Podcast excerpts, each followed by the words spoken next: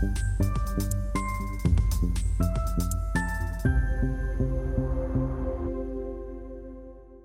Bonjour, bienvenue sur Investor TV dans notre émission en bourse. Nous étions présents dans les Sunwash à Paris il y a quelques jours à l'Investor Access où c'est un événement où les euh, émetteurs, les sociétés cotées, small cap, mid cap, euh, rencontrent les investisseurs euh, professionnels, family office, gérants de fonds. Nous y avons croisé le président de Fermentalg, Pierre Josselin. Nous en avons profité eh bien, pour qu'il nous commente ses semestriels qu'il venait de publier ainsi que sa stratégie pour euh, les, prochains mois.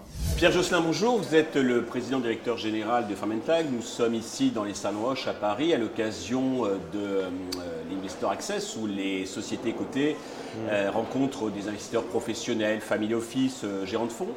Pouvez-vous déjà nous présenter votre entreprise? Bon, ben, bonjour, merci beaucoup pour l'opportunité de, m'exprimer. donc notre société est une société de biotechnologie qui valorise des, euh, micro-organismes marins euh, à des fins de nutrition, mais qui ont un aspect de protection de l'environnement et de résolution de problèmes euh, qui sont liés à la, la, nutrition dans le monde, mais également donc avoir une agriculture plus intensive et résoudre des problèmes de captation de CO2. Principalement, ce sont des microalgues qu'on utilise. Euh, le marché euh, qu'on adresse, c'est un marché de captation du CO2 qui a été filialisé avec notre partenaire Suez. Et puis un marché qui est euh, intrinsèque à ce que nos algues ont fait dans le temps, c'est-à-dire des pigments, qui est en partnership avec Givaudan, et puis également des lipides. les gens ne le savent pas forcément, mais à la base de la chaîne alimentaire, ce sont les algues qui produisent les acides gras essentiels. Donc ce que l'on fait, c'est qu'on développe des euh, procédés, ce qui veut dire isoler des souches, avoir des, boucles de process pour pouvoir euh, produire euh, de façon répétitive et sans impact sur l'environnement des acides oméga 3. Et de la même façon, sur les pigments, bah, les pigments sont des pigments qui remplacent les pigments qui sont aujourd'hui dérivés du pétrole qui posent des problèmes de, de, santé. Mhm. Et donc, nous avons développé des souches qui produisent ces pigments naturellement, euh, qui sont des pigments euh, bleus principalement, parce que dans les quatre couleurs complémentaires, le bleu, il n'y avait pas de colorant bleu sur le marché mondial qui euh, résistait à l'acide et à la température. D'accord. Donc ça, c'est un peu notre corps de métier. Dans ces euh, trois métiers, nous sommes à des stades différents. Mhm. C'est-à-dire que le, CO2, il s'agit de développer une machine qui reproduit de façon euh, compacte ce que l'on fait dans des étendues euh, importantes, dans des lacs pour faire de la culture de spiruline par exemple. Ben, on va le faire dans une machine qui va nous permettre de mettre en contact la lumière avec l'algue pour produire de la biomasse. Et ça, c'est une de vos sociétés qui vous démarque des autres acteurs C'est quelque chose qu'on a filialisé avec la société Suez pour absorber le carbone. D'accord. Et la société s'appelle Carbon Work. Dans les pigments qui sont également des, puissants antioxydants, parce que pour se défendre de la production d'oxygène, ces pigments ont également une fonction antioxydante qui est extrêmement intéressante en nutraceutique, mais pas seulement, pourrait être intéressante également en cosmétique. Euh, les pigments, on a choisi de le développer avec euh, Givaudan, qui est notre partenaire. Donc nous en sommes euh, à la fin du développement, au début de la commercialisation. La partie la plus contraignante étant la, législation, puisque nous allons être homologués d'ici la fin de l'année pour FDA grâce, et on espère l'année prochaine pour l'EFSA, ce qui nous autorisera la commercialisation de colorants. Donc ce projet est, euh, je répète, euh, en bonne voie et toujours dépendant de son euh, agrémentation d'un point de vue vente. mais on espère bien quand même décoller sur ce projet l'année prochaine et après, avec notre partenaire, bien, bien évidemment, faire tout ce qui peut se faire autour des pigments. Sur les lipides, qui sont ce qu'on appelle les oméga 3, euh, le potentiel de ce marché est énorme.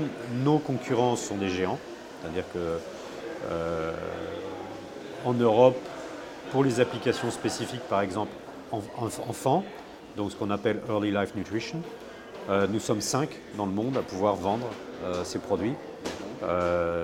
deux énormes Chinois, deux énormes sociétés, dont DSM, et puis nous. Et sur ce plan-là, puisque vous voulez rebondir sur les chiffres de résultats que l'on a, on a eu euh, des soucis liés à la crise ukrainienne, puisqu'on fait de la fermentation, c'est de l'énergie et du sucre. Et euh, ça nous a mis en porte-à-faux. La crise a amené également une diminution euh, du marché momentané, parce qu'il y a eu un taux de natalité en Chine qui a baissé. Et donc, il y a eu des rachats dans nos zones, donc on a été un peu perturbé l'année dernière. Et là, on est en train de revoir notre stratégie commerciale, mais également nos stratégies de, euh, de, production puisque nous développons un process que nous portons dans un, ce qu'on appelle un CMO chez nous, qui est un contract manufacturer, qui réalise pour nous, selon notre process book avec nos souches, la production de, nos produits. comment je vois le futur? Je pense qu'on est dans un contexte.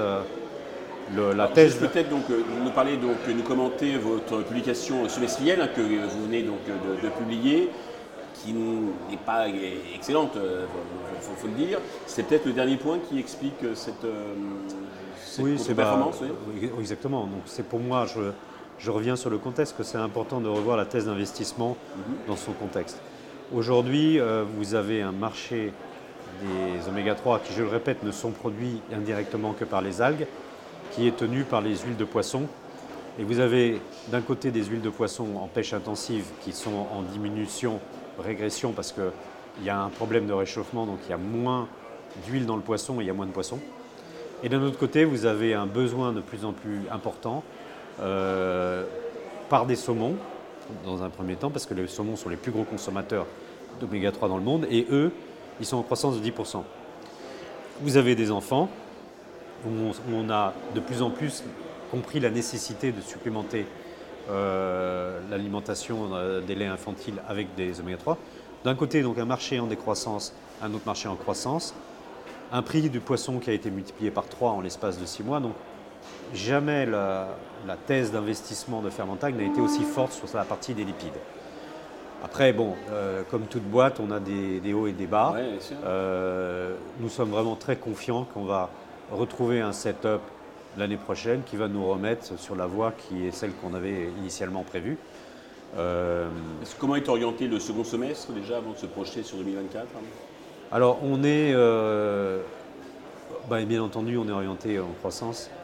Euh, je ne voudrais pas vous donner des chiffres avant que les chiffres soient certains, mhm. mais il est bien évident que dans un marché, si vous voulez, qui se situe autour de 500 millions d'euros, on ne va pas rester là où on en est. Sinon, il vaut mieux qu'on qu'on plie bagage et qu'on fasse autre chose. Donc notre société est extrêmement attractive. Euh, on en a parlé, on est en train de travailler sur notre stratégie. Il m'est difficile d'annoncer une stratégie avant de l'avoir absolument euh, blanc sur, sur papier avec les personnes avec qui je travaille en ce moment. Mais je suis très confiant euh, à la fois sur le, la thèse d'investissement de Fermental et en même temps sur ce qu'on va faire l'année prochaine. Alors justement, sans rentrer dans les détails, mais euh, dessiner un petit peu les enjeux justement pour 2024 hein. Alors pour 2024, évidemment, il va falloir passer à la commercialisation du colorant euh, bleu. Donc ça, c'est dépendant de l'homologation aux États-Unis. Euh, et sur la partie, ce que j'appelle oméga 3 lipides, on est en train de travailler sur un setup de, de partenariat qui va nous permettre d'être en contact direct avec les clients et de, euh, surtout de retrouver une base de coûts compétitive. Euh, puisqu'en fait, pour faire du business, il faut être en contact avec le client et avoir des coûts corrects. Donc euh, ça passe par des alliances, ça passe par des changements d'organisation commerciaux mhm. et ça passe par un, focus différent. Cette société a quand même transitionné d'une société de biotech à une société qui vend donc qui sait produire et qui sait vendre. Euh, comme toute société, il y a des hiccups. Euh, des hiccups, je ne sais pas comment on dit ça en français d'ailleurs, des, euh, des, hauts, des bas. ce qui a été fait nous permettra de, croître demain de façon assurée. Alors justement, pour, pour conclure, donc, alors, le, titre souffre hein, avec, vous savez dire, donc en bourse, on est à moins 73% environ depuis le 1er janvier. Est-ce que vous avez un message particulier pour tous les actionnaires et investisseurs bah. qui nous regardent et nous écoutent? Alors, euh, c'est évident que nos actionnaires sont importants. Euh, il est évident qu'on doit, euh, que notre titre doit retrouver la vraie valeur. Il y a des facteurs extra, extra qui, sont, qui ne dépendent pas de nous, c'est-à-dire la masse d'argent qui se met sur un marché ou qui ne mmh. se met pas sur le marché, ça ne dépend pas de nous. bien sûr. Hein. Donc il y a des arbitrages qui sont faits en ce moment, puisqu'on est dans une période un peu critique au niveau financier et voire géopolitique.